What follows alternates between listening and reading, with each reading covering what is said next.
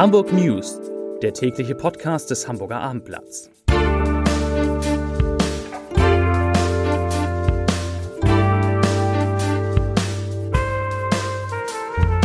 Moin, mein Name ist Lars Heider und heute geht es um die deutliche Niederlage des Hamburger SV im ersten Relegationsspiel gegen den VfB Stuttgart.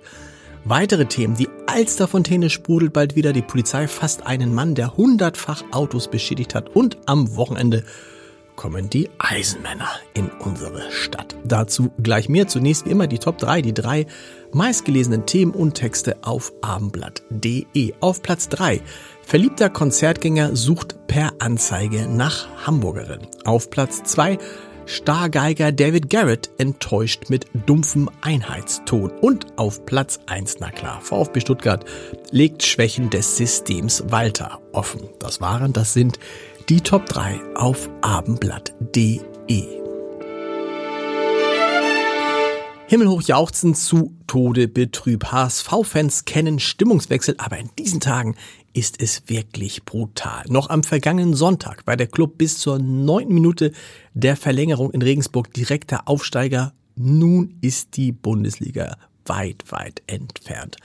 Nachdem in der Höhe noch schmeichelhaft 0 zu 3 in Stuttgart geht es im Volkspark inzwischen auch um die Frage, wie das passieren konnte. Mein Kollege Henrik Jakobs macht auch die Schwächen des Systems Walter dafür verantwortlich. Er schreibt in seiner Bewertung des ersten Relegationsspieles, ich zitiere, wie schon im Halbfinale des DFB-Pokals vor einem Jahr gegen den SC Freiburg, das der HSV 1 zu 3 verlor, und wie schon in der zweiten Runde im Oktober bei RB Leipzig 0 zu 4, wurde nun auch in Stuttgart klar, dass der HSV mit der Spielidee des Trainers gegen qualitativ bessere Teams kaum eine Chance hat. Zitat Ende. Alles weitere zum HSV natürlich unter abendblatt.de. Spektakulär sind die Pläne für das Verlagshaus von Gruner und Ja, wenn die Journalisten ihr Domizil am Baumwall 2025 verlassen werden. Der Besitzer Tishman Speyer will das markante Gebäude im Erdgeschoss zur Michelwiese hin öffnen und eine Art Markthalle schaffen. Außerdem soll es Außenterrassen mit Blick auf Elbe, Elbphilharmonie und Michel geben. Dort sollen dann kleinere Manufakturen die Menschen zum Bummeln und Essen einladen. Wenn Sie mehr darüber wissen wollen, hören Sie unseren Podcast Was wird aus Hamburg an unter www.abendblatt.de slash podcast.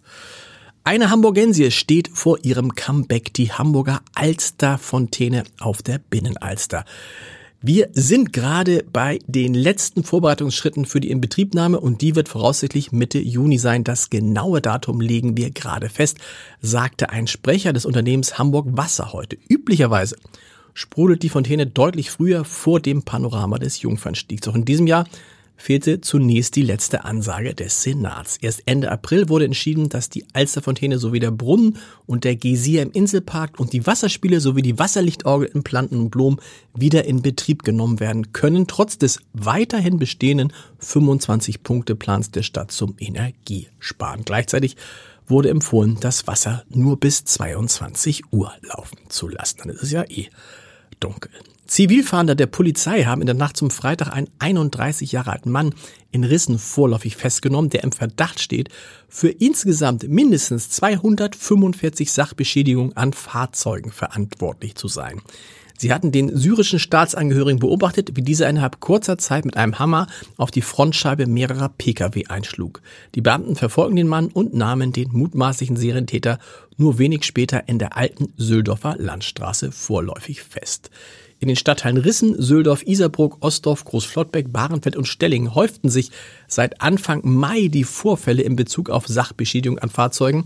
In 245 Fällen wurde jeweils die Frontscheibe eines Pkw mit einem zunächst nicht bekannten Gegenstand zerschlagen. Mit dem Titelgebiet Kretsand will Hamburg auf natürliche Weise die Schlickmenge im Hafen reduzieren. Auf dem 30 Hektar großen Flachwassergebiet auf der Ostseite der Elbinsel Wilhelmsburg sollen bei Flut eine Million Kubikmeter Wasser Platz finden. Das vermindert nach Angaben des Senats die Gezeitenströmung der Norderelbe und die Menge des in den Hafen gespülten Schlicks. Zugleich soll das Titelgebiet Kretsand ein Naturschutzraum sein, in dem die vom Aussterben bedrohte Sumpfpflanze Wasserschilingsfenchel gedeiht. Für die Schaffung des Überflutungsgebiets wurde in den vergangenen zehn Jahren ein ehemaliges Spülfeld, also eine Ablagerungsstätte für ausgebaggerten Schlick, abgegraben. Zum Sport. Der dreimalige Ironman-Weltmeister Jan Frodeno freut sich auf seine Rückkehr nach Hamburg. Er wird nämlich am Sonntag um 6.15 Uhr bei der Ironman EM in unserer Stadt starten.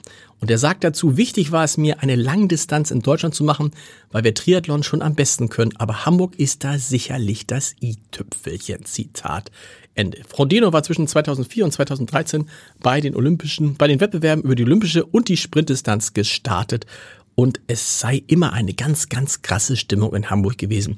Und darauf freut er sich auf jetzt, auch jetzt. Und wir freuen uns mit den Triathleten auf das Wetter, denn das soll am Wochenende richtig gut werden in Hamburg. Es werden, wird reichlich Sonnenschein geben und angenehme Temperaturen in der Spitze bis zu 16 Sonnenstunden täglich. Und ein Podcast-Tipp habe ich natürlich für Sie auch noch. Der Sommer naht, die Strandfigur ist gefragt und deshalb in unserem Ernährungspodcast mit Dr. Matthias Riedel geht es diesmal um die Frage, wie man denn dieses blöde Bauchfett endlich und ein für alle Mal los wird. Hören Sie mal rein unter www.abendblatt.de slash, jetzt ich beinahe gesagt Bauchfett, slash Podcast. Und wir hören uns mit den Hamburg News am Montag wieder um 17 Uhr. Bis dahin. Tschüss.